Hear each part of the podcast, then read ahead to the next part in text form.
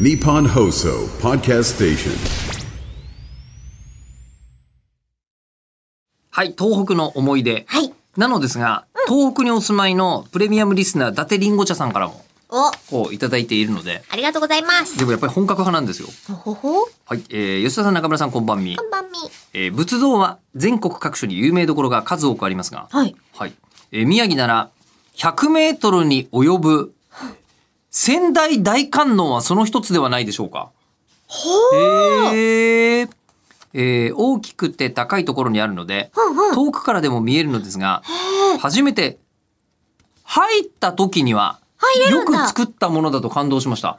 の100メートルだもんね。そっか、大仏様みたいな、えっ、と、奈良の大仏様みたいにはいはいはい入れるんだ。ってことですよね。へー100メートルあったら、うんだってビルとして、だって1メートル、1階に5階使うとしても20階建てとかだよ。そうかそうだよね組木で外側から作っていくってことですもんね。なんか勝手に仏像を掘るっていうとさ、なんか詰まってるじゃないですか。いやいや、これね、あの、まだ建続き築が物なんだ。あるんですよ。はい、お願いします。えー観音様の体内は、螺旋階段になっており、おうえー壁面と中央には、108体の仏像が安置されています。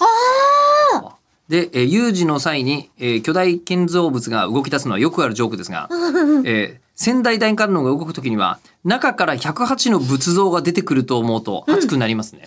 確かに。タイムボカンシリーズです。今ちっちゃいメカが今週のびっくりドッキリメカです。今週のびっくりドッキリ仏ですよ。ええー、すごいなえ、いーやでもこれって内部の写真とかも送ってくださってるんですけど、うわわわ、すごい豪華客船みたいな感じに。ですねですね、もうね。へえ。これライティングされちゃってるからさ、ちょ、ちょっとしたなんかイカ釣り漁船みたいな感じしますもんね。ねえ。ちょっとしたイカ釣り漁 船。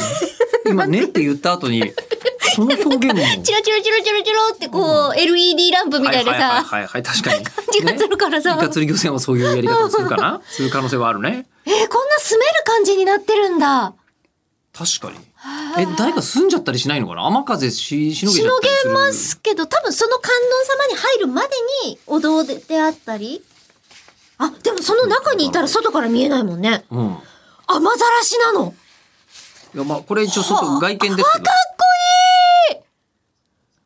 観音様がもう本当にそびえ立ってる、ガンダム立ってると同じ絵ですよ。ガンダムよりでかいよ。あ、まあそうなんですけど。ガンダム20メートルです から。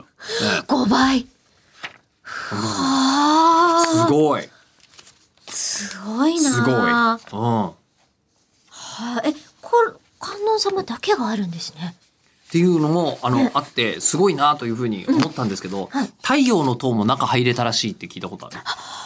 ええ大阪万博の。そうそうそうそうそう。中もあんだって、あれ。ええたまーにやってる。ええでもこっちの方がでかい。今年は入れるあ、知らない。